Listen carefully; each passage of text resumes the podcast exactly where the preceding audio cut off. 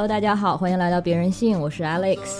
今天的嘉宾是 Steve 说的 Steve，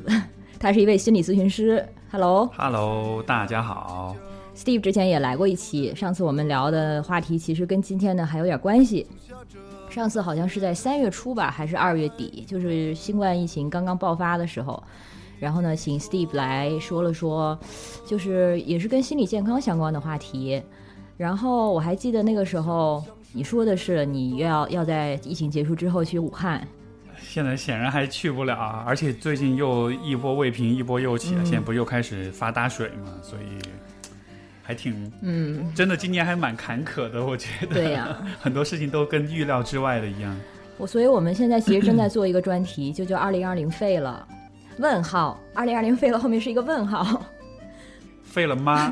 对，就是废了。问号，所以也不想，就是还是想留一些开放的空间吧，不想就是就是那么的绝对的定调，说今年就完蛋了。但是真的是今年觉得，不知道是不是因为我们特别注意这方面的信息，所以才会觉得灾害特别多，还是说它就真的是一个漫长的 the beginning of the end？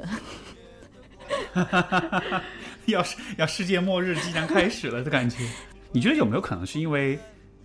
一九年、一八年、一七年、一六年这几年相对来说比较太平，所以今年的对比比较大一点，就会有一种嗯，就是哎呦，今年特别特别不顺的感觉。就是因为有相对啊，所以其实一九年的时候也没有觉得特别快乐、特别开心，但是相对呢，现在就会觉得一九年的时候已经算非常的顺遂了。所以就担心到了二一年的时候，想想二零年又觉得其实还不错，那就真的完蛋了。对，所以有个话不说，No news is good news，没有没有新闻就是好的新闻。所以一九年就是一个相对比较没有什么新闻的一个，大家还是只是网上吃吃瓜，看点八卦什么，但是就没有那种很大型的那种危机灾难性的那种事件。但是今年就是新冠呀、水灾呀。还有一些不能聊的话题。对，你之前你也讲，就是这个节目，因为你是想找两个不同的人来聊，然后而且是有这个有一点预预设的属性哈。另一位嘉宾他是比较是比较悲观一点的，然后我是那个乐观派的代表，是有这么一个设定是吗？没想到居然被你已经那个剧透出来了，呃，是有这么一个企图。啊，我会问，就是因为我我我好奇，那你跟他的节目做没有？因为我很好奇，就是那一个部分是在说些什么？嗯，的确还没录，而且时间还没确定下来。但是我的企图是这样的，就是我们这期要聊的话题是怎么过剩下的二零二零，所以呢，它跟我们一开头说到的疫情也有关系，跟我们这个专题也是这个专题二零二零废了吗？问号的一部分。然后就想到肯定是要找 Steve 来聊一下，但是后来又想说，因为。从这个专业人士的角度之外，还有很多更感性的，或者是艺术家的角度等等，所以就觉得我们这一期如果说给出一些相对嗯比较有建设性的正面的信息，但是同时呢又不想感有一种粉饰太平的感觉，就是还是想把那些非常阴暗的东西也能够涉及到，这样的话可能对很多人来说这也是一种抒发，一种一种释放。但是第二期就是我说的，你是你是光明版，另外那个阴暗版 就还没有还没有约，所以这个我们会就是尽快跟大家 update。明白，啊，你这么一说，我好有压力啊！就我真的有那么光明吗？也许人性阴暗之处也会慢慢流露出来。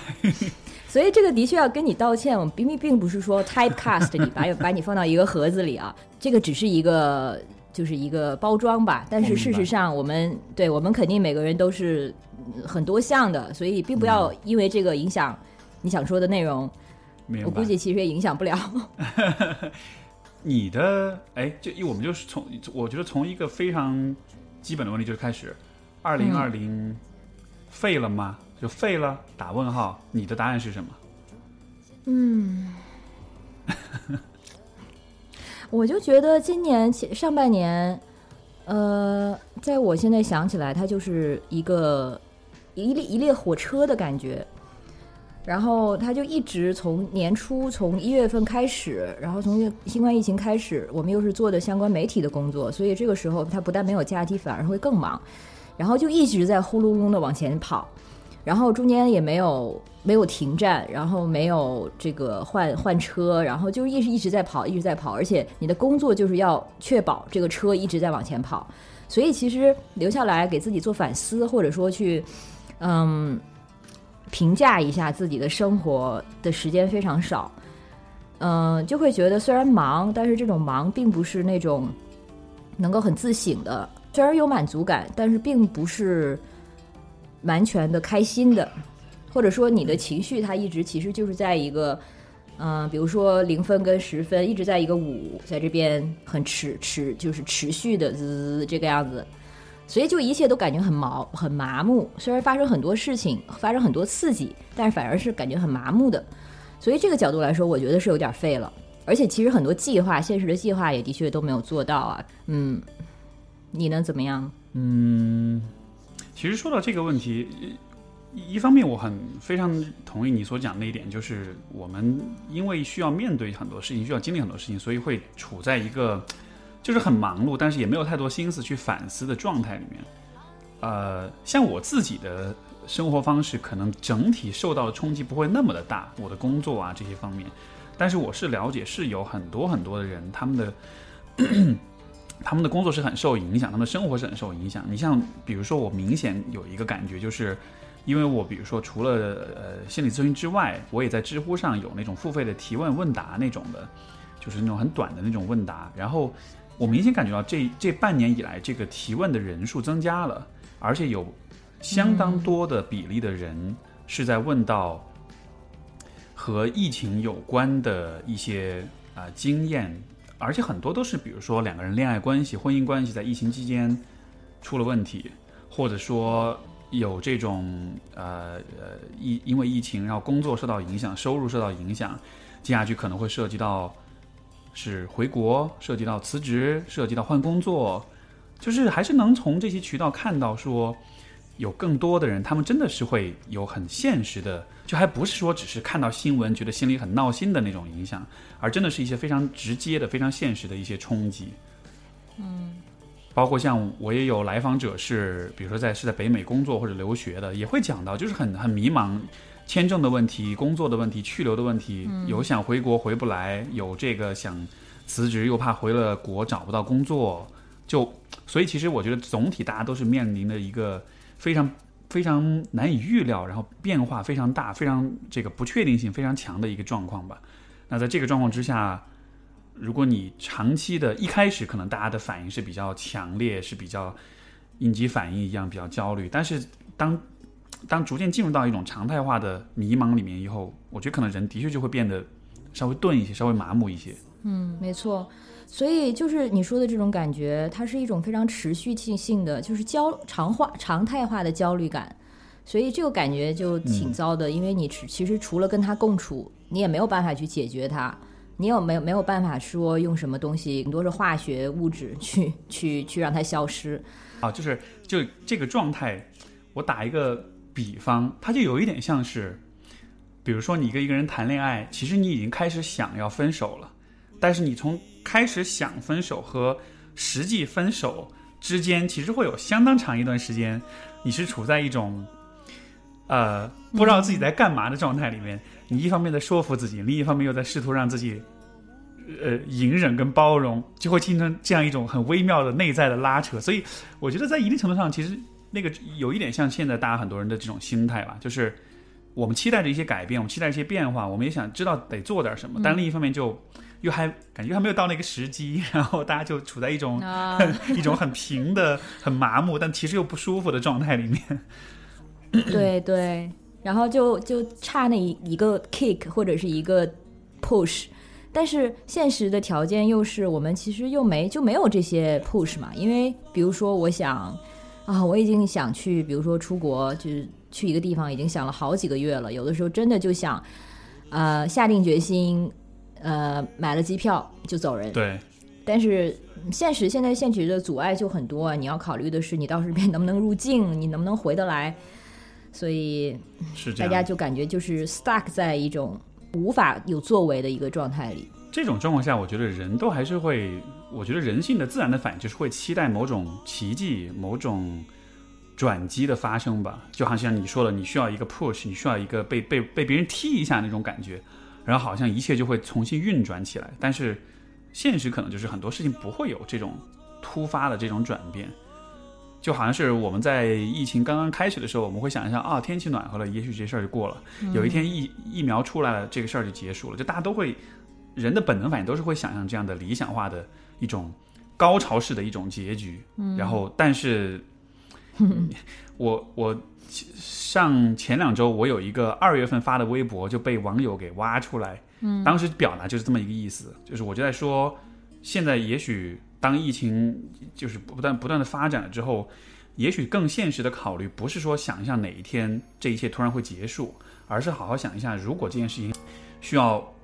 一年、两年、三年、五年甚至十年才结束的话，如果是这样子的话，那么你对于生活的规划，对于自己。对所有一切事情的考虑打算是否会有些调整？然后这个就被挖出来，网友就说：“哈，神预测。”我说：“我不意外啊，因为因为因为这确实是，就它不是一个预测，它其实是因为我对人是有这样一种了解，我们喜欢去期去期待奇迹的发生。”嗯，你就像那句话说，可能别人会觉得你非常了解新冠疫情，但是你会说：“不，我了解的不是新冠疫情，我了解的是人。”没错。我对新冠疫情根本一无所知，但是的确是这样的。对，我也记得大概大概这是四五四五月份了吧？哎，可能更往后一点，反正就是到在美国已经蔓延开。然后这个 John Hopkins 大学，它是非常权威的一个关于新冠疫情的这个数据的一个发布的来源。那个时候他们就有专家说，这个可能是你要把新冠疫情看作一个变种的感冒病毒，有可能它就会。和人类社会共存，我们需要的就是长久，可能去像 HIV 或者是一样，去没有办法真的消灭它，而且它可能还会发生变异，就是我们是永远没有办法回去前新冠疫情的时代了。他现在，我们现在就是一个以后想的是要怎么跟他共处。而且我觉得很有趣的就是，其实在这之前，我们其实面对过各种形式的，嗯，比如说流感，或者是其他的传染病毒，嗯。我觉得这一次新冠只是说它的传播性很强，所以好像让更多的人注意到了，这是个巨大的麻烦。嗯嗯。然后，但是实际上，就是这个世，就是当这个世界正常运转的时候，人其实就什么都看不见。只有当这个世界出问题的时候，我们才会看到问题。所以导致的结果就是，当这一次新冠疫情出来了之后，我们一下觉得天哪，怎么是这样子的？但事实可能是，其实一直以来世界都是这样子的。嗯。只是在之前。大多数人没有被这些事情给波及到，所以他，所以他没有看见而已。所以我会觉得这一次这个，嗯，应该说是疫情它的传播性导致这一次我们让几乎全世界的人都看到这么一个问题了，所以大家进入了一种，我觉得是一种集体性的一种恐慌跟焦虑当中。对，但是这不代表现在的世界一定是比，比如说去年或者前年世界更糟糕或者更危险。甚至说这个 beginning of the end，对吧？这种末日要来临，就是，嗯，这也是我表现出我光明乐观的 那个 那个时候，就是我确实不觉得他真的是到那样一个严重的程度吧。嗯，我觉得就是我们需要一种怎么说呢，在未来的回溯感。解释一下，就是说我们把自己想象成现在自己在在未来。用未来的自己的视角去回溯过去的这半年，这可能是一种有趣的一种思想实验吧。而且，没错，就像你刚才说的，如果我们把新冠疫情变成某一种我们需要与之共处的一个常态的话，很有可能我们到了年底的时候，或者说到明年，或者说十年以后，回想这段时间，我们还不知道它有多长或者多短。但是它的这个所谓的意义，或者说相对的价值，一定是比我们现在看或者感觉到的或者解读到的要小得多。它就会变成就是这个时间上面的一个这个时间的这个轴越长，这个新冠疫情它所占的时间上的比例肯定就越小。然后它的可能这种所谓 significance，它的呃意义也越来就没有那么的没有我们现在在此刻体会它的时候感觉那么的大。没错，因为可能人在。对，因为可能人在感知这些事情的时候，我们，我觉得我们的天性是我们更习惯从个人的视角去看到很多问题。但是你知道，个人的视角往往是非常情绪化，也是非常戏剧性的。所以，当我们看到比如说新冠疫情的时候，啊，就会觉得，比如说，比如说像我，像我很幸运的身处在一个相对很安全的地方，所以其实影响没有特别的大。假设比如说是我处在武汉的，或者是某一个疫情非常严重的地区的话，然后当我站在自己个人的生活、个人经验的角度看到所有发生的这些改变。我看到就是一个非常戏剧化的场面，嗯，而在这样的情况下，我得出一个结论说这像是世界末日要来了一样。其实我我觉得站在个人角度是完全完全可以理解的，就是嗯嗯，因为这些感受都是非常真实的。你确实，你的工作、你的生活，一切一切受到了很大的影响，你的人际关系、你的经济收入可能也遭受巨大的打击。但就是另外一个视角，就是你从个人的那个角度把这个视角拉远了之后，你看到。一个城市、一个国家，甚至整个人类种族的这个层面来看的话，就它也是一个挑战，也是一个危机，但它又不是一个真的是能到世界末日这种水平的这么一个一个状况嘛？所以，当然这个就是每一个人要在什么层面上理解这个问题，我觉得这又是很很 tricky 的一个问题了，因为你拉得太远，你可能会觉得说你你你很无情，你很冷漠，你不关注个体，上帝视角，但你如果太对，但是你如果太执执念在这个个体的视角里面的话，实际上你又容易迷失在里面，你又容易在里面有经历很多的痛苦。嗯，不过我觉得这个是个体啊，即使是有遭遇一些不幸的或者困境的个体，也可以使用的一种工具吧。就是它其实就是一个叫什么呢？一个一个 frame framing effect，就是比如说我们现在此刻的一个遭遇。日后想到它，如果你你怎么样去 frame 它，或者说你把它放到一个什么样的一个语境下，就是你会对这段故事的记忆完全不同。比如说，有点像是你对一个事情的理解是取决于你的坐标系、你的参考系是怎么建的。对对，不是呃，比较早期的时候会有那种心理学实验，可能就是那个时候还没有这种所谓呃伦理啊什么的这些问题，所以现在可能就不行了。就是说给呃受访者可能注射一些药物，然后让他产生一些这个特定的生理反应，但是呢有两组人，一组人告诉他。啊不，一组人就是注射完药物之后，把一组人放到一个一个环境里，是非常暴力的，非常有攻击性的，很多人大吵大闹在打架这样一个环境。另外一个房间可能就是派对啊、party 啊。然后虽然它这个药物产生的生理效果其实是完全一样，但是它在不同的环境中对自自己身体的这个反应的解读就不一样。呃，第一种情况中他就会觉得是受到了威胁，然后身体就会开开始焦虑起来。第二种情况就可能就是觉得兴奋，是正向的。嗯。明白，就好像是其实是同样的一种反应，但是取决于你怎么解读它。嗯，但是不是在在告诉大家说，请把你新冠疫情期间体会到的所有的这些体验都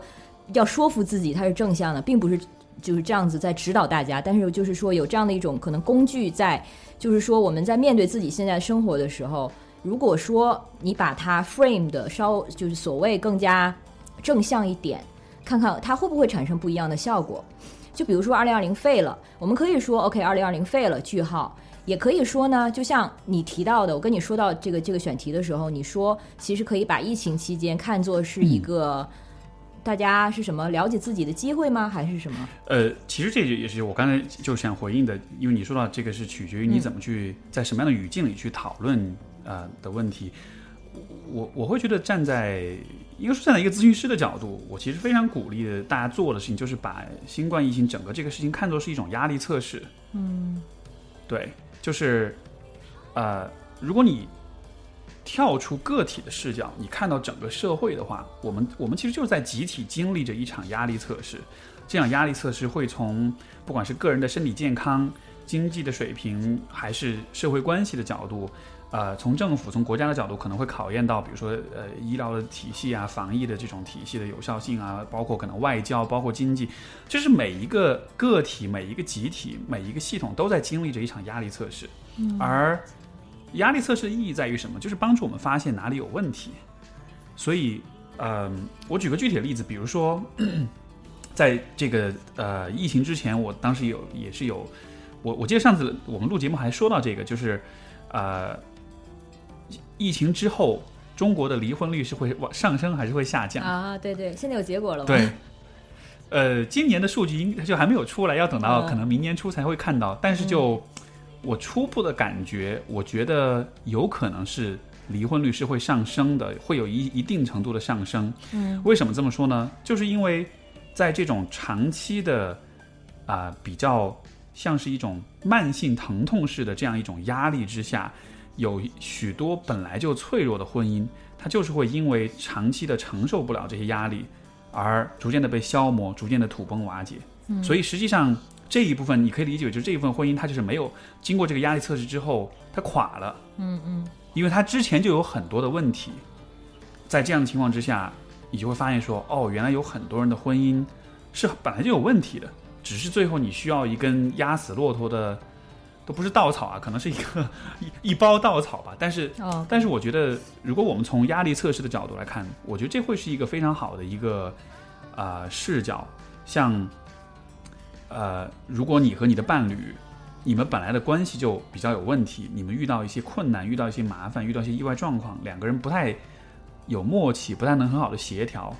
啊、这个时候如果再加上又有经济收入上的这种减少，对吧？这样的情况之下，两个人对于怎么分配产资产、怎么花钱、怎么过每天的生活，原来的那个分歧就会被放大。嗯所以，所以我理解这样的压力测试，它其实是帮你看见一些以前你觉得可以得过且过，所以视而不见的问题，现在相当于是这个压力来了，这些问题被放大了，它就活生生的放在你面前，你不得不去承认它们存在。是的，但是承认它存在的坏坏处，当然就是它有可能会打破一些原来的嗯和平啊、安宁呀、这种安稳啊。但是它的好处就是，现在开始你才有可能真的有机会去让一切变得更好一些。所以我觉得从这个层面来说，这种压力测试它不完全是破坏性的，它其实也有建设性的意义在里面。一定是你自己的体会呢？你有这方面的感受吗？以我对自己的了解，就是在在疫情来之前，我其实心里就还是比较有底，因为如果我看到我自己的各个方面的状况的话，我觉得，因为之前其实是一直在花很多时间精力去构建、去建设。我举个具体例子，比如说，很多人在新冠疫情之间期间是会有很多子女回会不得不和父母长期相处、同处、共处一室，然后就会觉得，哇，这好困难，因为可能之前大家都是关系不好，但是因为可能出去工作，没有在一起长期相处过。这一次的话，你被逼迫着跟家人住在一块儿，然后以前留下那些关系矛盾就爆发出来。但是像这个方面，就是因为我本来就在我跟父母的关系这个问题上，就是有花很多的时间精力，可能过去十几年一直在关注这个问题吧。嗯嗯所以说，就跟他们的关系建设到了一个，如果我跟他们现在长期相处的话，会有一个平衡，我们会有一个相互相对来说比较尊重，也比较理解，也比较有合作精神这样一种状态里面。所以，当我需要和他们去相处的时候，就好像是这个部分就会通过那个压力测试明白明白。啊。但就说这个点是，它不是说你立刻做点什么可以立竿见影就见效的事情，而是因为你确实之前有很多的积累，所以你才能通过这个测试。对，就是不是有那个词叫那个 你的 skeleton 嘛？你衣橱里的 skeleton，就是平时可能扫地的时候扫到地毯下面的，或者是藏起来的这些边边角角的东西，我们也没有精力去理会，也没有也没有意愿。但是就是这些东西，这个时候可能越容易爆发出来。所以如果平时已经逼自己去面对它的话，这种时候反而可能适应的会更好一点。对，没错。你看，就是我觉得，就是所有的这种涉及到啊、毁灭、涉及到终结、涉及到结束的一些事情，都是我们很抗拒的，比如说离婚，比如说死亡，比如说疾病。但同时，所有的这些经历，它又是能够给我们带来很多启示的。因为你知道有很多的故事，对吧？离了婚之后才找到自己啊，有了濒死体验，然后才明白自己到底在乎是什么呀。对或者是失去了至亲，然后才发现说，其实家人对自己很重要啊。就是，就是这些看上去灾难性的经历当中，它永远都是包含着一些啊、让我们重新审视自己的机会。所以从这个层面来说，我就会觉得，呃，新冠疫情确实会带来一些很现实的挑战，但是同时它也是有点像是大家都走。呃可能没有那么严重，但有点类似，就是大家都有了一次，不是说濒死吧，但就是是一个濒临危机的一种集体性的这么一种体验。对，就是之前我们还都在说说现在已经没有宏大叙事了呀，然后这个大家都很麻木，但是忽然来这么一下子，其实这不就是我们之前想要的吗？所以我觉得就真的是去好好的体会它的话，其实会觉得好像我在目我在目击一个什么一个什么样的时代。我们虽然不知道它之后走向会怎么样，但是可以肯定的是，这个肯定是有什么东西在发生。然后你不会。玩塔罗牌吧，我不玩。其实我对我也不是很懂啊，但是你刚才说死亡啊什么的，我就是想到塔罗牌里有一张牌是死亡，然后这张牌它的意意义就是死亡，同时是新的开始和再生，所以很多时候这种双重的意思它都是这样子绑定一起的。没错，是这样子的。嗯，然后我觉得我们很有可能。这个疫情它会进到我们的一种编年体系里，就是比如说到疫情真的是啊稳定了或者过去的时候，我们会说二零二零的时候就会把它当做那一年，就是有疫情发生的那一年。可能二零二零跟所谓新冠疫情会变成等号，而我们会用这个东西来切割自己的生活。就像为什么我们永远是在年初的时候有这个跨年的时候，或者是生日的时候做一些新的。这个许一些愿望，或者是想做一些生活的改变，就是我们好像很需要的是这种标识性的东西。虽然我们知道，其实这都是人为的，其实本身没有什么意义，因为时间它其实就是流动的嘛。但是我们主观的给它在这边加了一个像书签一样的东西，然后告诉自己说，从今天开始，我就是一个新的我。然后，然后就开始去嗯，I I don't know，去 gym 啦，或者是去开始减肥啦，或者报一什么班。所以我就觉得新新冠疫情没准也有这种，就是大家在期它期间的时候已经开始许愿，说这个东西过去我一定要怎样怎样怎样。你听过这种吗？就是好像都是把那个希冀希冀给未来。这其实就是我前面所讲的，就是人们是倾向于去期待一种理想化的一种突变的，所以我们才会去。所以你看，每一年的十二月三十一号，很多人都会在朋友圈立 flag，我明年开始要去健身。所以每年一月份健身房的生意都是最好的，因为有很多人去 去办卡，对吧？嗯，原来。可是，可是我还是会回到压力测试的这个点上，就是真正能够经历、能够经得起考验的事情，必定是长期积累的事情。嗯，如果你只是期望说这个新冠疫情会给我生活带来巨大的改变，从此以后我在很多方面就不都不一样了。我觉得可能这样子的变化和新的一年来了，我要给自己立 flag，其实不会有特别大的区别。我觉得你可以给自己设定目标，但是我觉得在设定目标的时候，或许这个目标需要是放在一个比较长的时间维度里来的。嗯，比如说一个很好的问题就是，如果新冠疫情会常态化，那么在未来五年的时间里面。你在生活方式上，或者是在为人处事，或者是在工作上，在感情上，哪些方面是你必须要去有的调整？当你把这个时间跨度放得长远的时候，你就会看到说，哦，有些事情可能是我今后需要去建立一个习惯，建立一种惯性。举个例子，比如说一个人很喜欢去旅游，但是也许未来五年的时间，旅游，尤其是出国旅游，会成为一件非常非常困难的事情。嗯。那么这样的情况下，你要怎么安排你的生活？如果你又是一个旅游博主，你是靠这个吃饭的，嗯，那么未来的五年你没法出国，那你要怎么办？然后你去，你用这样的一个角度去去规划问题的时候，我觉得就会少一些理想化的东西，对，而多一些更现实的考虑。对，我的意思也是，我觉得这种美好的希望肯定是要有的，而且它也能够提供，就是让我们度过现在的一些动力。但是它可能就真的是太过理想化，而且与其把就是期待生活在不知道的什么时候能够回到一个所谓的常态，不如就把现在过成常态，就是现在可能就是我们之后要习惯的一种生活状态，就是不要去想说疫情过去之后我怎么把日子过好，而且而想的是就是想现在怎么过好。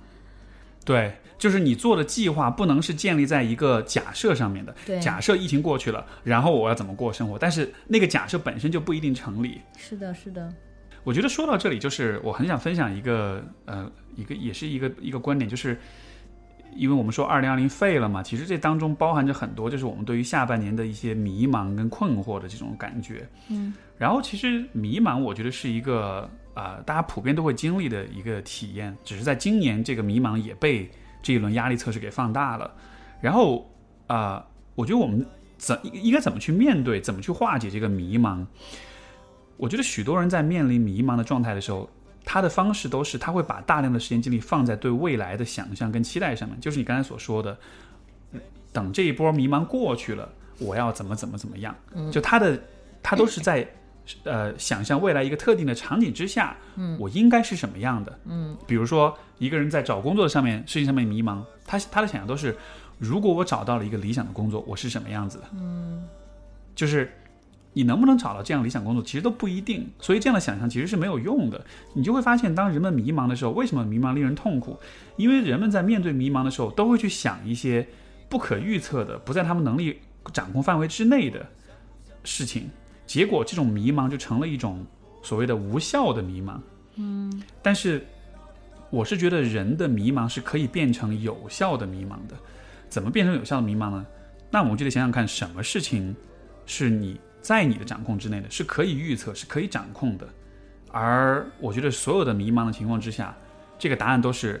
自己。嗯，就是你的自我是一个你永远都很熟悉、很了解、也能掌控、也能够改变的事情。呃，这么一个这么一个存在。所以，比如说，当你对啊，二零二零年接下去的生活感到迷茫的时候，我觉得这就是一个很好的时候，反过来看看自己，就是我过去的生活方式。我的为人处事的方式，我的工作跟感情各个方面，我是怎么去处理这些问题的？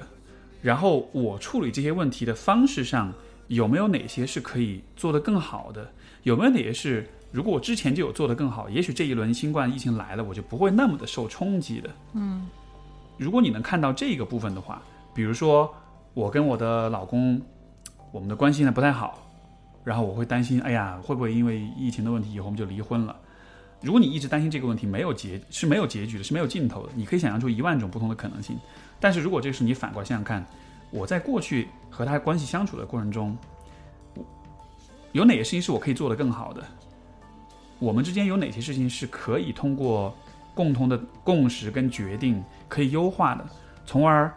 就算疫情要常态化，但是我们也可以更好的去。去更默契的去合作、去协作，所以就是我觉得我们在面对迷茫的时候，我们更多的是把视野视角放在外面的在发生什么，未来在发生什么，但是我们很少看到，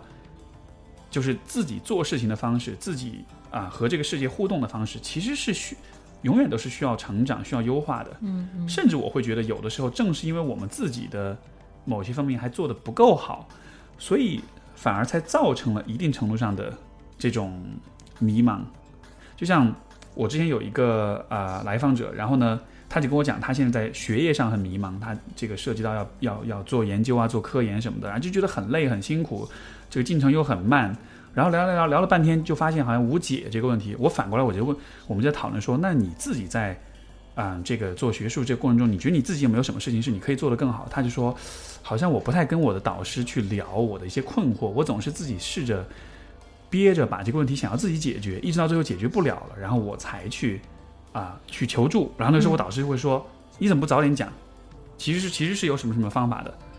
然后我就会说：“哎，那如果想象，比如说你以后的习惯是不是自己憋着，而是你遇到问题，然后你你一段一段时间解决不了，然后你立刻就去求助，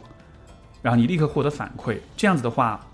会不会你的这个学术道路就会走得相对顺利一些？”然后他就会觉得。这个听上去其实很简单，嗯嗯，但是，但是他之前的迷茫的确就和他自己做事情的方式有一定的关系，嗯，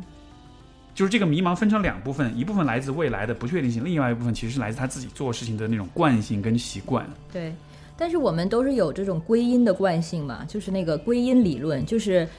失败的时候，我们往往倾向于归因为外部因素；成功的时候，我们倾向于把这归因为自己。就这件事情成了，是因为我干得好；这件事情没成，是因为外部条件。所以，没错，这个我们都每个人都有这个倾向。但是，我觉得如果对他有意识的话，可能会可以自己修正一下吧。呃，因为很多时候就真的是，就我们会出于这个让自己舒服的原因，把这个就说 说服自己。但是你刚才说到这个自我，因为我们前几周我上前几周跟 Jess 聊到冥想的时候，好像还刚好聊到这个关于这个自自我这个概念。然后我其实对他是挺怀疑的，而且我觉得也应该对它的存在有怀疑。然后现在对所所谓自我或者意识这种东西到底是什么，它到底是否存在，大家不同这个学就是学学科的人的理解也都不一样嘛。但是如果是说从心理学或者说比较实用的角度来说的话，我们肯定还是愿意把自我想象成一个就就是你说的我们可以了解的，然后可以改变的，然后可以让它增强的，变得更好的一个这样的存在，嗯。所以我就觉得，像疫情期间，其实我也就是像刚才我说的，我是把这个希望都寄托在我能够做什么的时候，或者说外部条件允许的时候，我才去做什么。但是此刻，其实我也有很多可以做的东西。然后这个时候，我就意识到我的惰性和和拖延性。就是你平时有工作，或者说有工作的这种 daily structure 逼着你的时候，每天几点起要干什么什么什么的，还可能还好一点。但是疫情期间，因为你很多东西其实它这个秩序的东西被打乱了，让我发现呢自己需要嗯增强的部分，就是面对压力可能会不太不太能行的部分，就是这个自控力。比如说，就是很简单。今天晚上我要读一本书，我还是要看一个剧。然后我虽然知道说这本书它是更有意义的，然后那本书那个剧就是一个综艺或者是一个相对无脑的一个东西存在，但是它让我觉得更轻松、更愉快。明白。嗯嗯，我我我我觉得其实还是同样的一个道理，就是说，你看，比如说自控力，它就是一个，首先它是一个所有人都会面临的问题。嗯，然后。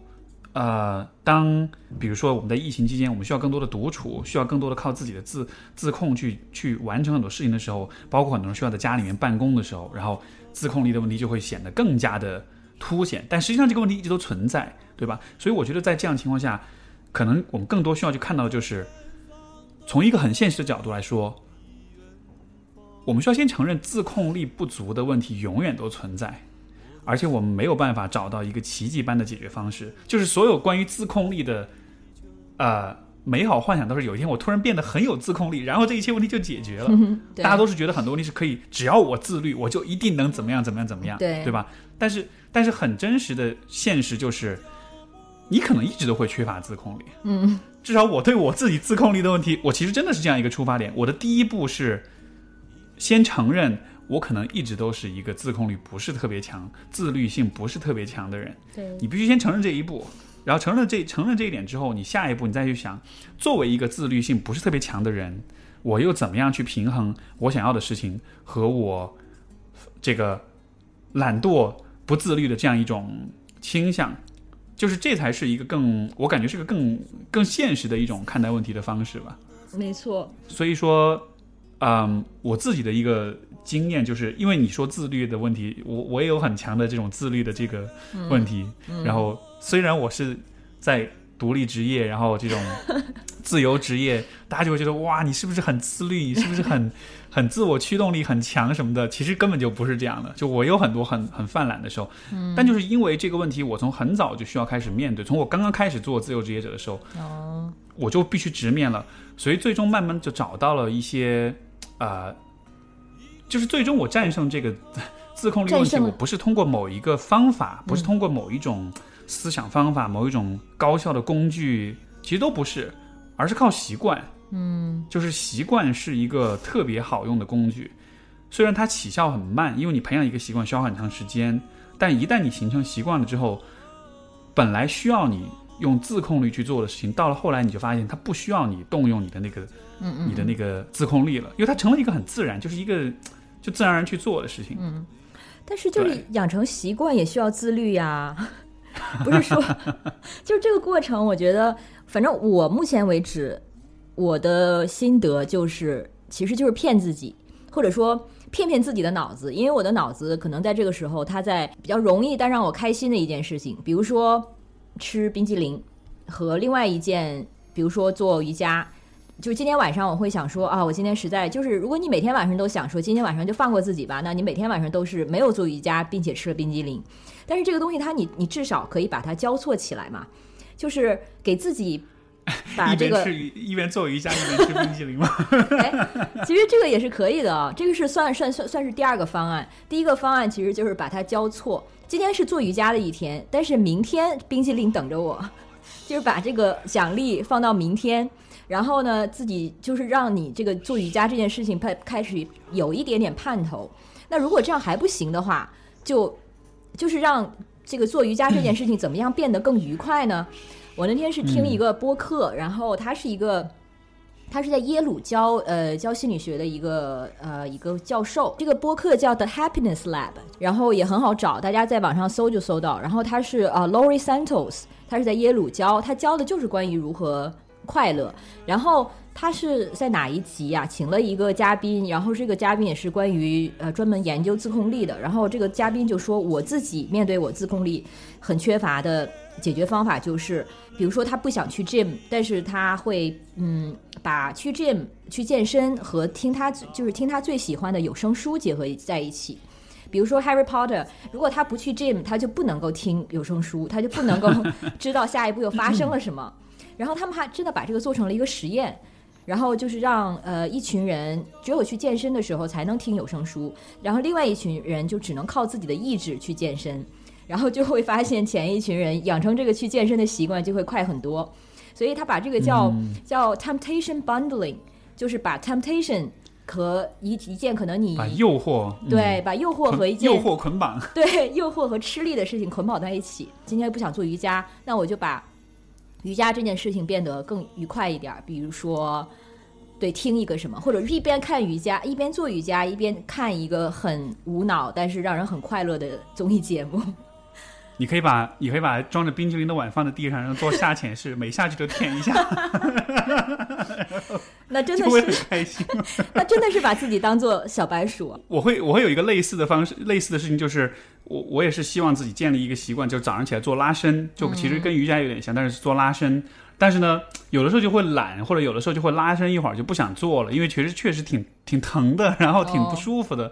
然后后来我发现一个方法，就是因为我早上起来有的时候坏习惯就是喜欢开始刷微博。然后你知道，你早上起来开始刷微博的话，你就立刻会进入一个躺在那儿不想动的状态。所以我结果就是我一边拉伸一边刷微博，然后就发现我拉伸的时长大大增加，而且就算疼，但是因为我注意力放在微博上面的，所以我反而就更能耐受一些，我拉伸的效果反而更好一些。哎，就是这样哎，就稍微给自己的生活做一点点设计，所以。我觉得 self control 这个东西，它可能就是一个，它啊，它可能真的是一个迷思。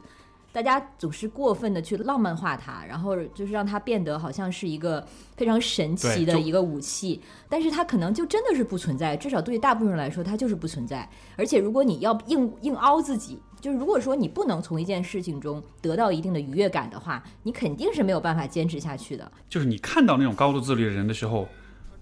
如果你还不是那样的人的话。我觉得就应该停止幻想你会变成那样的人，因为因为有些人确实是这样的。我见过就真正高度自律的人，就是他真的会什么事情都会非常非常的有规划，然后非常非常有动力。嗯，而且是他在高度自律的同时，他其实是享受的。所以 bottom line 还是他喜欢，他开心，他才能做到。没错，没错。所以我觉得就是真的是说的直白一点，就是懒人得找到懒人的自律方法。你不能懒人想象着你变成自律的人，然后。因为那样子的想象的话，它带来其实是很多的对自己的自责跟失望。你会发现，哎呀，我总是不够自律，我总是不够自律，这一切总是我的错。嗯，对。但实际上，就你你只是在期待变成一个你不是的人一样。嗯。所以你你是你是凭空给自己创造了一层自我批判跟自我指责。对，而且你就失败的次数越多，就越难以重新开始。虽然可能总是觉得我可以开始，但是就是你没有那个尝到甜头。就也很难把一个习惯再持续的养成下去，所以关键是开头的时候一定得让自己尝到甜头。所以我们说二零二零废了吗？我觉得，也许这取决于你的选择是什么。如果你不想让它废，我觉得也可以想想看，在下半年里面，你可以就是基于我们刚才所讲的，先承认自己自不是一个很自律的人，先承认这个现实，然后。如果想要让下下半年变得不那么废，甚至变得是有些成果、有一些积极的结果的，那么哪些习惯是值得养成的？就是这个问题，我觉得还蛮值得去思考的。因为我还是越发的相信，呃，越发的看见说，人都是被自己经常做的事情和自己习惯做的事情给定义的。嗯，所以说，与其是通过定很多宏伟的目标来改变你你个人的二零二零的命运，不如说是用这样一种很缓慢、很稳，但就很缓慢，但是也很稳的方式去去试着重新定义，甚至说重新去夺回你的二零二零年。嗯，而且我觉得其实很多习惯，嗯，不必要把它完全的改变或者是颠覆，你就顺着你的习惯走，就是就是 work with your habits。它可能比如说熬夜这件事情。他可能大大大部分都会觉得，我们要对生活做出改变，那就相当于我要早睡早起，身体好。但是谁说的一定是这样呢？我其实我尝试过 n 次，就是早晨早起，但是我发现可能是褪黑素还是什么的关系，可能我就真的不行。然后我晚上就是 这个生产力什么的更高的时候，我觉得这个这点就没有没有必要去硬凹，就是你不是说跟别人一样才是正常的，或者是才是健康的。如果说 OK，我虽然熬夜，熬夜心里还不太健康，但是我睡能能能睡够八小时，我其实觉得你就不用听大家说的那些什么会猝死啊等等，反正自己心里有个数，不是说跟着大家做就对了。那如果是熬夜这件事情，你可以这个习惯，你可以做出的调整，可能就是啊，比如说熬夜之前，嗯，不要吃什么零食啦，或者说如果晚上喝酒的话，少喝一点啦。或者说，或者还有我说的，呃，睡觉的话，如果是虽然熬夜，但是你还是要要自己睡够八小时了，就是做做出一些嗯修正式的动动作。虽然这个习惯你不是说要把它彻底改变，因为那样的话其实成本更高，更难做到。但是如果你对它做一些修正的话，你自己其实也会更健康，但是同时这个改变也不是那么难做到，然后自己可能也会更有成就感吧。是。而说到熬夜，我也会，我觉得发散出了一个相关的话题，就是说，也也是跟新冠有有关系。就是我真的会觉得，其实照顾好自己的身体，照顾好自己健康，真的非常非常重要。嗯，因为如果新冠常态化的话，嗯，它其实因为新冠本身也是对于每一个个体的免疫系统的一种压力测试，是的，对吧？所以你看，就是其实大量的。新冠死亡的案例其实都是中老年人、老年人为主，因为他身体很虚弱，他得了这个病，他自己身体扛不住。嗯，所以我觉得，也许这也是新冠的另一个意义所在，就是它其实给我们一个提示。嗯，就不论你之前是怎么对待你身体，你现在真的需要好好反省一下，因为如果就很现实啊，就是如果你身体不好，你以后就有可能中招啊，你就有可能就没了。对，你有可能就过不了这个测试。对，呃我们前两天其实刚好写了一个。新冠后的消费报告，或者说呃浏览了一下现有的消费报告，然后找了一些趋势。其中让我觉得非常有趣的一点就是，大家在呃对于疫情之后，甚至在疫情期间，其实已经开始投入更多时间做的事情，就是健身和学习，不是我们想的那种在家待的待废了，或者说呃报复报复性消费这种事情。事实上，这个报告数据都是显示报复性消费根本没有发生。大家其实都在消费方面变得更加的理智了，而且对于疫情结束之后，最想回去的不是说旅行啦或者下馆子，最想 最想回去的是健身房。啊，是，嗯，这个我觉得其实完全不意外，因为因为确实新冠疫情确实是会触发人的死亡焦虑的，啊，死亡恐惧，对。而当我们在面临恐惧的时候，我们自然会想的就是我怎么去减轻这种恐惧，而。健身增加自己的免疫力，健增强自己的这个身体健康，这这这是一个显而易见的一个选择。嗯，正是疫情把人们放在了一个真的什么都做不了的情况之下。嗯，许多人在家隔离啊，也没法出去旅游，没法出去玩，没法出去聚会。当你被剥夺了所有的这些选择之后，然后你才能看见说，其实我能够掌控，我能够关注，就是我自己。而我怎么关注我自己的学习和健身，那不就是对自己内在和外在的提升吗？就好像是这个是人们在面临这么一个很无可奈何的巨大的挑战之下，然后你才发现说，哦，其实我还是有有些事情可以做的，嗯，就是就是去去优化你自己。所以说，我不知道吧，也就这种，就显然这种趋势也不是某一两个人的观念影响了大家，但是就好像是你从集体的层面来说，好像大家无意识当中就会有这样一种倾向，就还是会回到自己身上来，所以。这也是好事吧？这也是我保持乐观跟光明的一个依据了。那这样的话，我还想跟你分享另外一件可能会让你更有希望感的事情，就是我刚才说到的这位 Lori Santos 这个教授，他在一一期播客里还提到一件事情，就是也是让人觉非常意外的发现，就是他说大家都会觉得，就像你刚才说的，我们觉得这种呃相对危机的时候，我们都会开始内观，会更更关注自己，更更关注自己的身体状态和需要，反正一切都是关于自己。但是心理学的这个实验，很多数据显示，其实这个时候能让你更快乐的，恰恰是更多的去关注别人。就是他，他好像引用了一个，嗯，叫 Elizabeth Dunn 这样的一个这个心理学家啊，他们做的一个呃实验。这个大家有兴趣在网上其实都可以找到他们那个数据报告。你应该 Google 九九，这个名字就叫 Spending money on others promotes happiness，就是你在给别人花钱会让你更快乐。嗯，然后他们那个实验就是他在街上就是很随机的。找路人，然后嗯，给他们钱，可能给他们五十美元或者十美元，然后他会告诉这个路人怎么去花这个钱。呃，有一组呢，他会告诉这个路人把钱花在自己上，比如说你就 treat yourself 买个什么好东西。然后另外一组他会让路人把这个钱花在别人身上，或者是关注别人的需要。然后他后来会发现，第二组人对于花了这个钱的满足感会更高。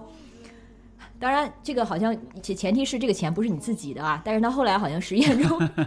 也做了一个修正，但是他最后的最后的这个结论就是，其实反如果你这个一天觉得你今天过得很糟糕，那并不是说你 treat yourself 这不是答案，反而你应该 treat others，让就 比如说 不要说给自己买一个什么，比如说请你的同事吃饭之后，你会感觉更快乐。这个听起来，所以，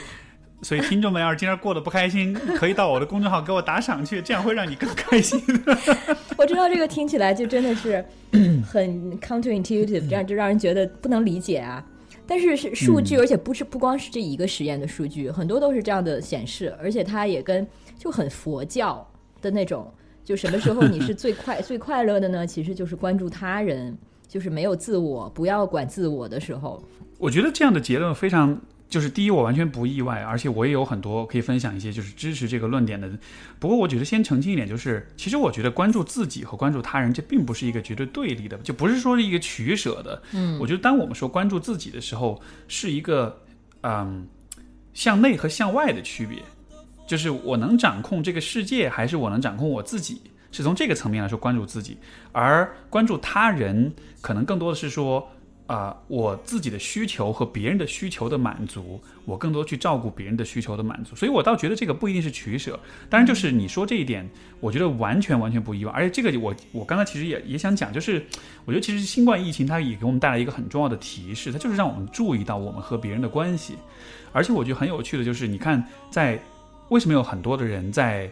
比如说，我们上次录节目的时候，也有讲到很多这种心理志愿者呀、医疗队啊，就是在这种危机之下，在这种很痛苦、很焦虑，然后很绝望的这种时刻，好像人们的互助行为反而变多了。嗯，好像有更多的人反而愿意。你平时你看各种公益机构啊、志愿者，没有人去做，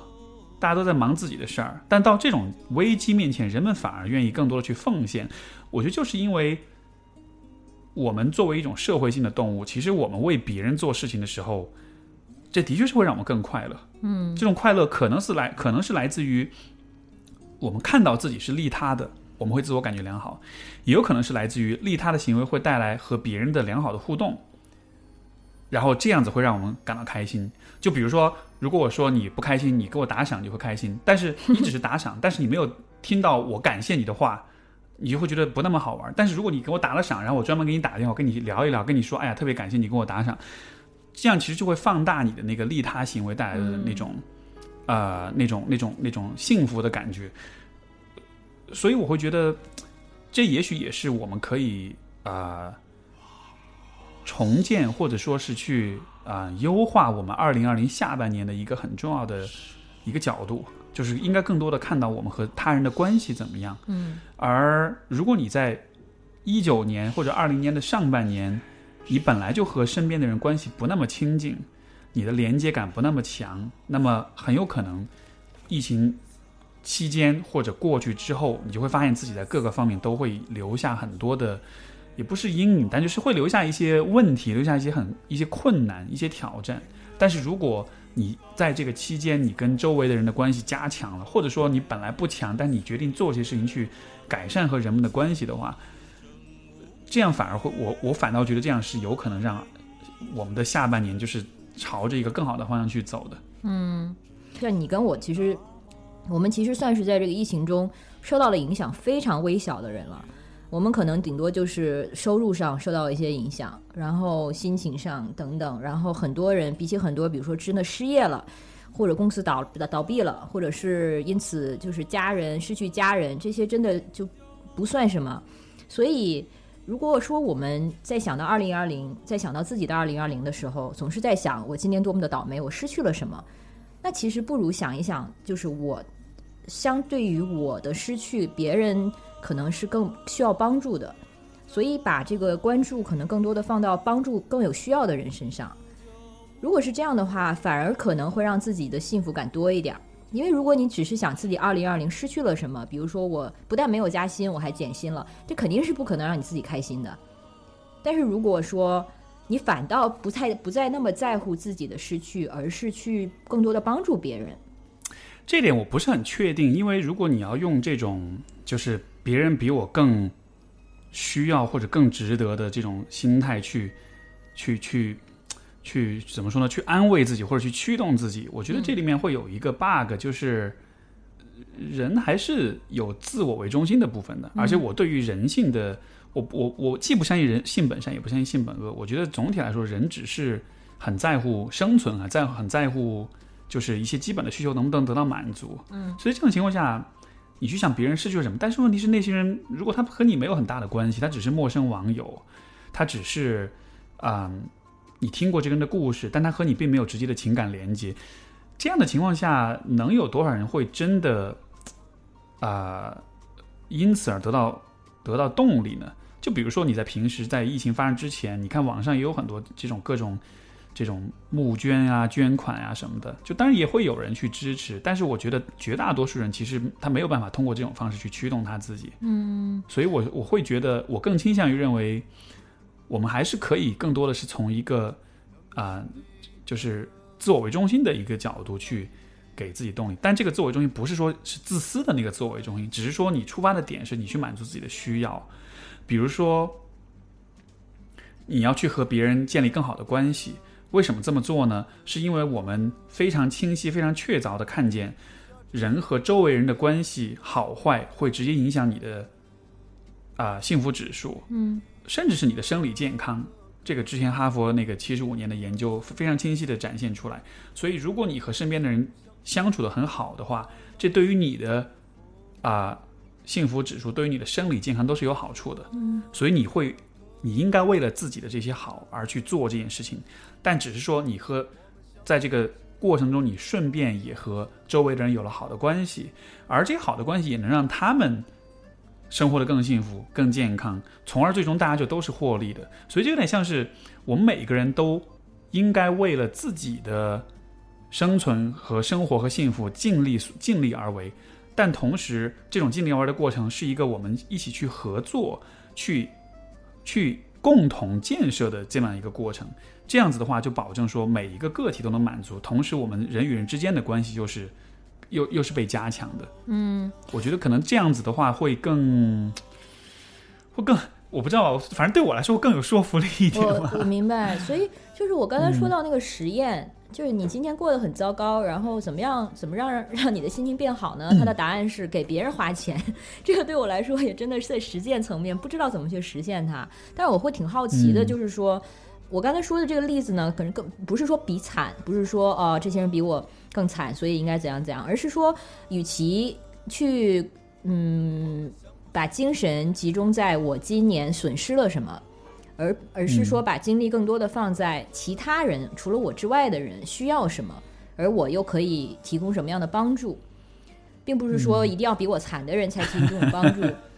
而是说，比如说我身边一个，就比如说一个，比如说一个朋友，他现在没地方住，然后他可能需要 I don't know 两个星期的短暂的住处。那如果一般情况下，可能我们会商量一个租金或者什么。但是如果说我真的是为他考虑的话，我就会说，你就别给了。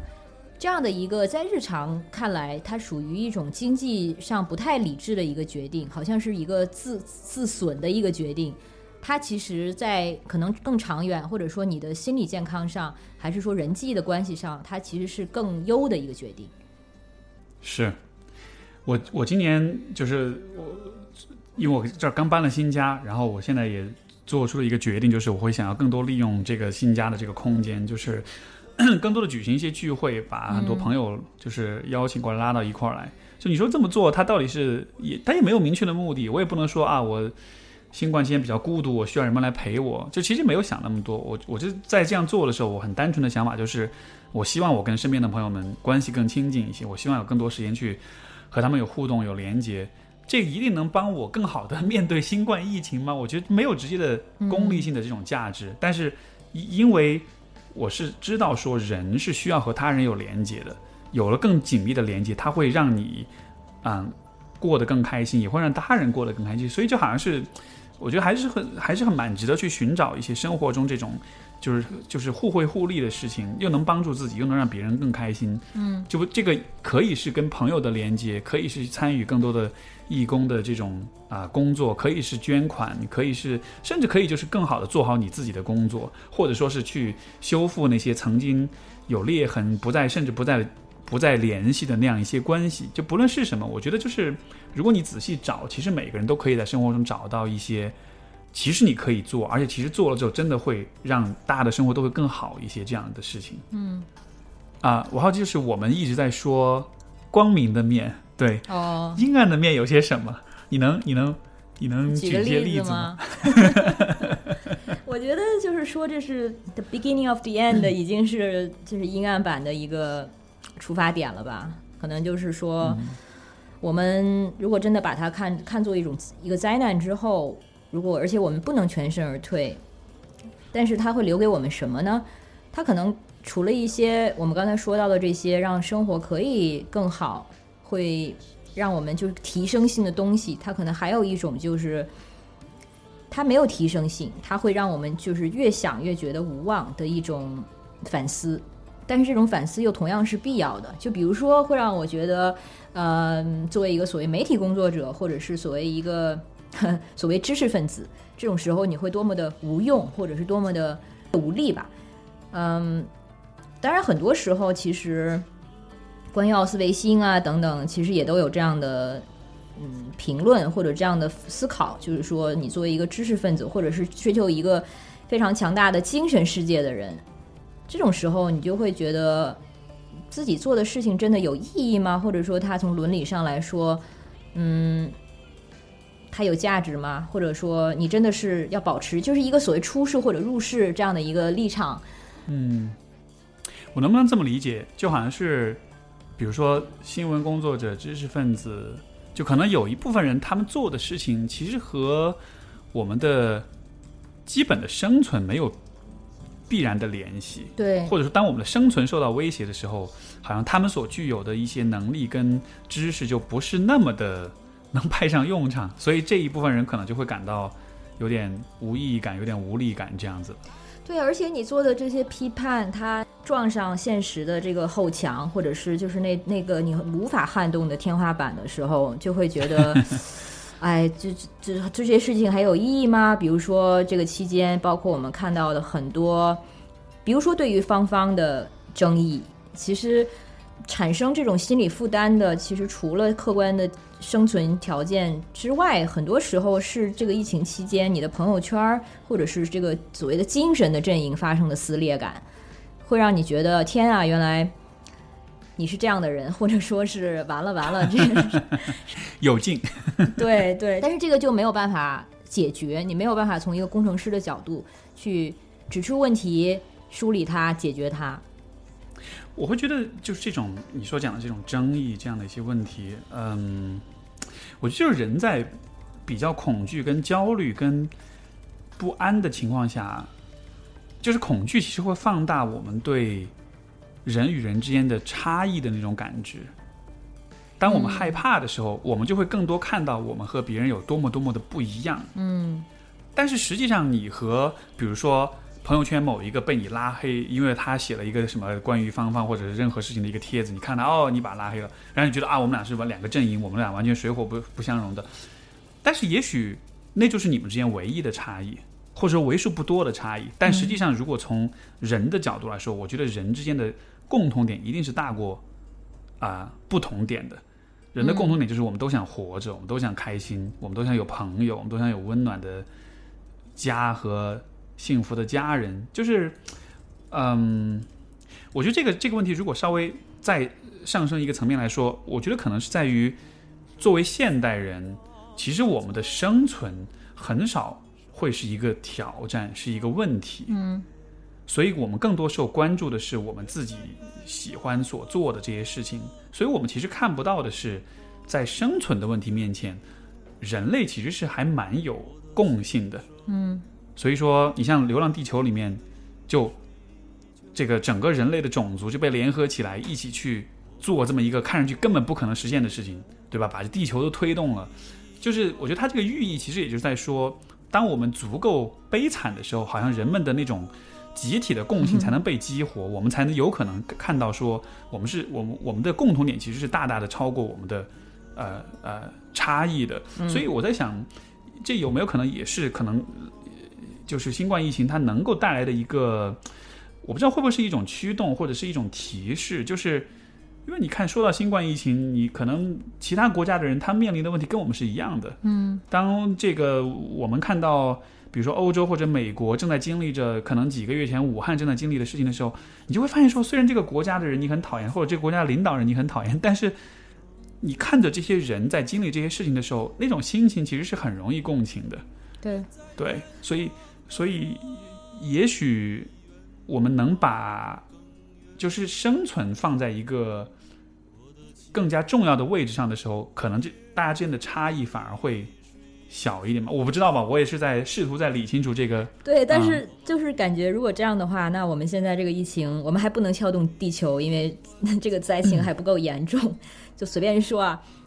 但是我是觉得，让人类能团结起来，要求的这个呃灾难的强度，可能真的是要宇宙级的。而且我们现在看到的。这些人类不管种族、什么阶级，或者是平时的背景，能够团结起来，也都是一些非常高光的刹那。它永远是一些刹那，但是常规的状态就是分裂的。反正就是我们这周还会发一个跟二零二零废了相关的一个视频，它就是讲的是唐人街。本来唐人街它是一个非常嗯，就是自我封闭、相对比较封闭的一个嗯社对社会群体。然后在疫情期间呢，他也是算是。嗯，打破常规的和外界的世界发生了更多的互助跟融合，嗯，所以这样的事例的确有很多。但是我们之所以会把这种事例拿出来单独说，就是因为它相对的更少见，它并并并不是常态。然而回到了这个，只要这个这种高光点过去之后，大家的常态还是更注意，会把注意力放在哪里不同，哪里有差异，而不是说我们的共同点是什么。对，是。其实我觉得很有趣，就是人们的生存受到挑战的时候，就会变得更团结，这像是一种本能一样。对我想起我曾经听过的一个故事，就是有一个美国的新闻工作者，他在这个当年科索沃战争的时候，他在他他被困在萨拉热窝，然后在这个呃在这个期间，他就认识了一群当地的年轻人，因为萨拉热窝就是被围攻，然后就大家都被困在里面，然后在这个城市当中就有这么一群年轻人，然后呢，呃。就是他们白天就会出去作战打仗，晚上回来之后，他们就会有一个自己的地下室，然后就会点上小灯、小蜡烛，一起喝酒跳舞，就很开心。然后，但是有一天，其中有一个年轻人，他的家人就想方设法帮他搞到了一个离开嗯萨拉热窝的机会。就这个非常非常难，他通过很多各种各样的关系，然后搞到这么一个机会，你可以离开这里。后来发生的事情就是，这个人他经过几番这个辗转，多番辗转，真的就离开了。到了欧洲的哪个国家我忘了，但是他到了那儿之后，他觉得他非常非常想念他的萨拉热窝的小伙伴，嗯，所以他后来又花了更大的费了更大的功夫，多番几番辗转又回来了，就回到这里来了，就很有趣。就是这是一个更危险的地方，这是一个每天都有人死的地方，但是你在这样一个环境下，你和身边的人的连接反而是比在安全的社会里更强的，嗯，嗯。另外一个类似的一个现象就是，你知道很多，比如说美国很多这个退伍老兵，他回来之后他会有 PDSD，都会有抑郁，嗯，对吧？然后很多人就会觉得 PDSD 可能是因为你战场上受了创伤，你很惨，你回来之后你总是会闪回啊，会想起当时的惨状，你才 PDSD。实际上，许多老兵回来之后，他精神健康出状况，是因为什么呢？是因为当你回到和平生活了之后，你就会发现，在战场上出生出生入死的兄弟们之间的情感，在和平年代是根本就不会存在的。就有点像是那个呃李安那个电影《比利林恩的中场战事》，就最终大家都还是会想回到战场，不是因为大家好战，而是因为你在那种危机、在那种生存生死的那种局面里面，你跟周围的人的关系会特别特别紧密。所以我觉得，当然这是我一种想象，也许新冠疫情常态化，从这个层面来说，可能是会有点帮助的，就它会让人们始终记得我们的生存。是时刻受到威胁的，所以也许在某种层面上，它能让我们更多的去对大家、对对身边的人会多一点点关怀，而不是说我生活在一个很安全的环境里。因为人变得安全之后，自然就会变得更自私、更自我，自然就会想要追求更多的个人的成就啊、物质的积累啊、这种个人的这种幸福啊什么的。但就是好像，说不定就是我们都保持在一个有点就是。就是大家都坐在椅，英文那个说法，大家都坐在椅子的边沿，就都保持一个有一点点紧张的状态的时候，也许这样子反而呢有助于人们去维系那种为为他人着想，就是多一点公共的意识，多一点互助和利他的意识吧。嗯，就我不知道吧，也许也许也许这是一种可能性，或者至少说，作为一个个体，你可以选择这样去想这件事情。然后你就会有更，也许你就会更多的去关注到他人的福祉，或者是更多的利他行为。我希望是这样吧，但是还有一种说法就是，所谓危急时刻，大家会更加的保守，就是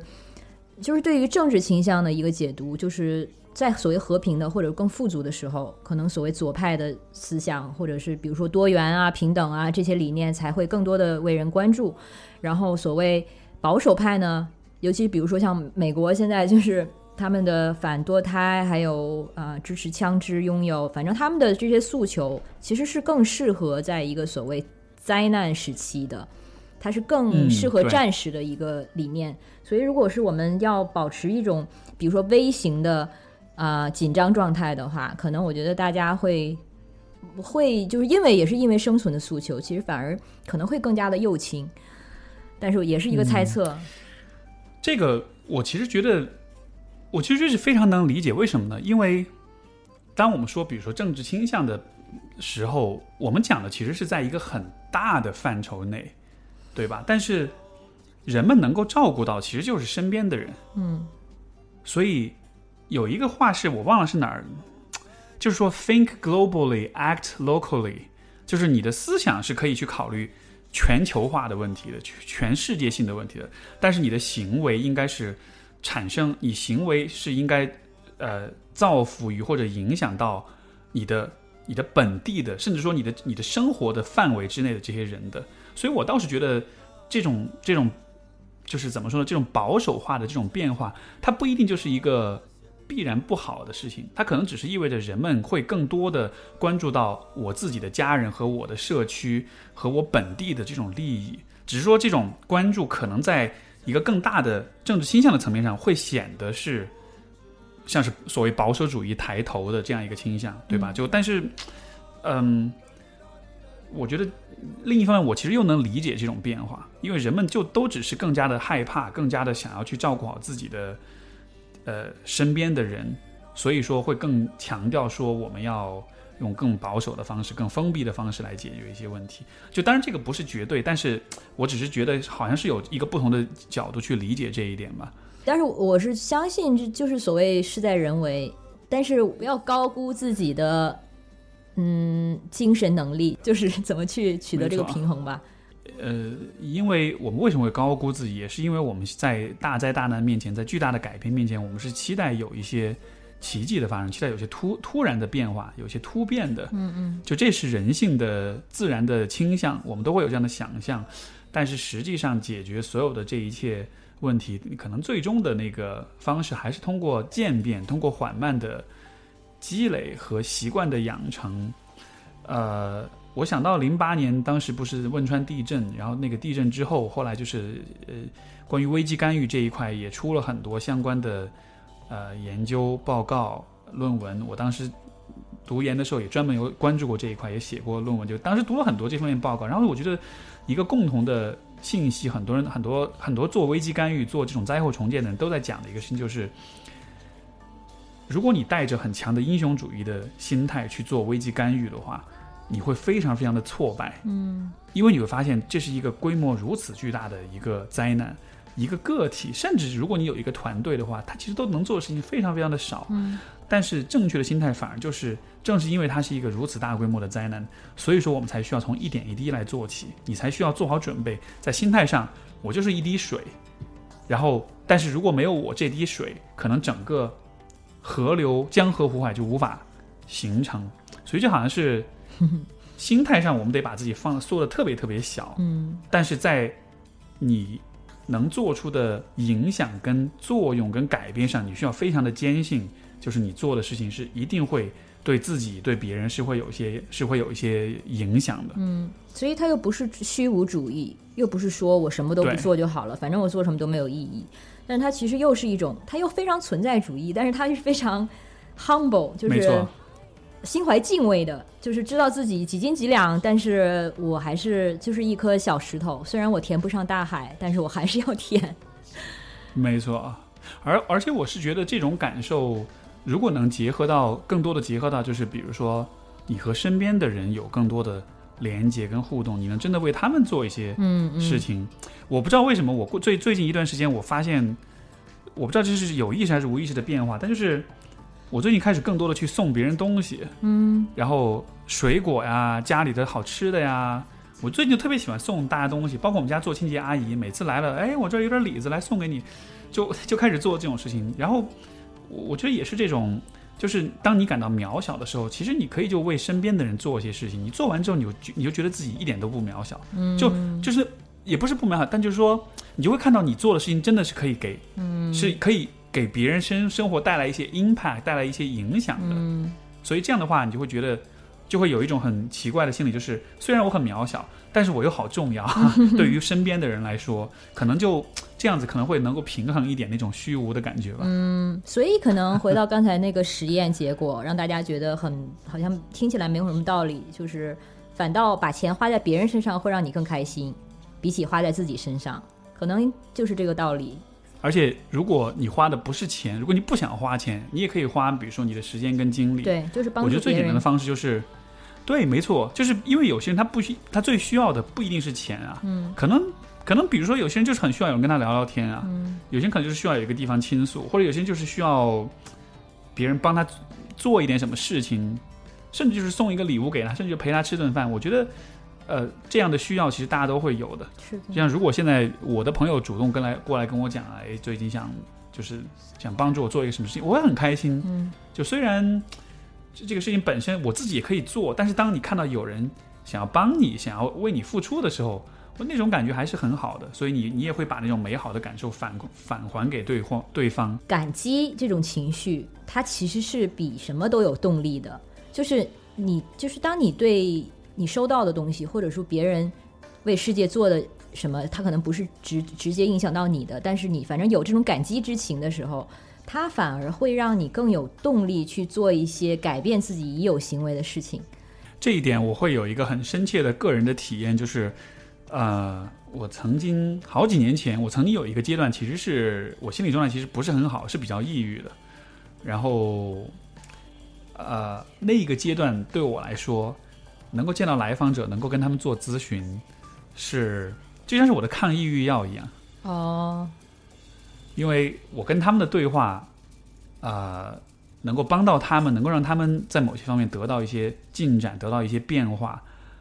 就有的时候他不一定真的会感激我，但是你能看到你为他人做了些事情，然后你。创造一点价值，然后那个时候的感觉就很美好的，那种那种美好就真的是能帮我抗击我的抑郁的情绪的，嗯。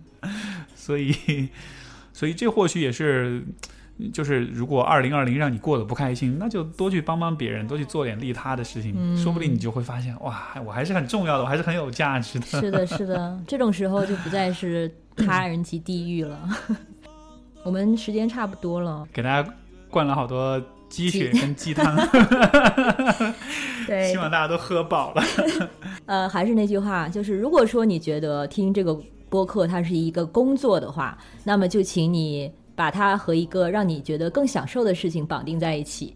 如果你本来这个听这个播客对你来说就是享受的话，那你可以在做一件本来不那么想做的事事情的时候听这个播客。反正就是一个就所谓 temptation bundling。我最后再分享一个小小的练习，就是干货啊，就是嗯。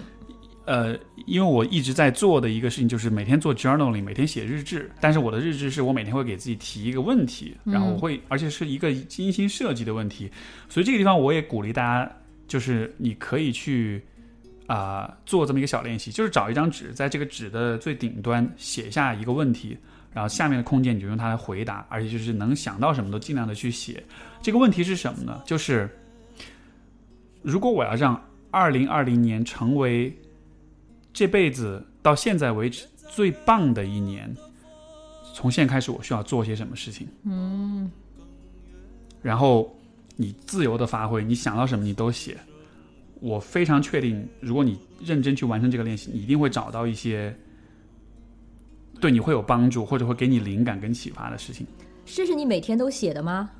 就是就是就是每天的问题会不一样，但是总体的思路就是你会给自己提出一个看上去还蛮打引号的有野心的一个目标，然后问问看自己，我如果是那样一个目标的话，我当下需要做点什么？我自己也有写这个，我觉得写完之后还蛮还蛮感叹的，嗯，然后也确认了很多当下我一直在坚持在做的事情，也有了灵感，有哪些事情是有更多需要。我觉得这个问题每个人都适合去写，然后你会发现。当你看这个，其实就是前面讲的一个 framing 的问题，你给自己一个不同的参考系。我的参考系不再只是说我怎么把这一年扛过去，而是我要让这一年变成我这辈子迄今为止最好的一年、最精彩、最棒的一年。参考系不同的时候，你给到自己的答案也会不一样。嗯，所以 真的，我觉得这个我是可以用起来的，就是。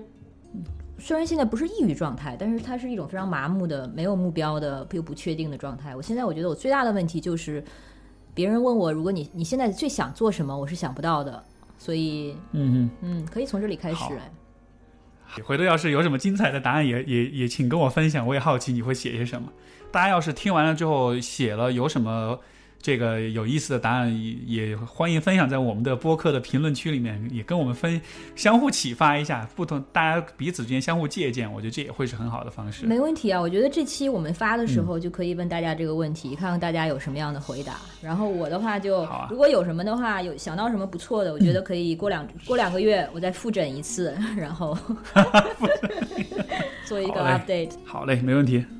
非常感谢 Alex，非常感谢 Steve。那这期就先这样，我们以后再见。好的，感谢各位收听，我们下次再见，拜拜。谢谢大家，拜拜。目击众生死亡的草原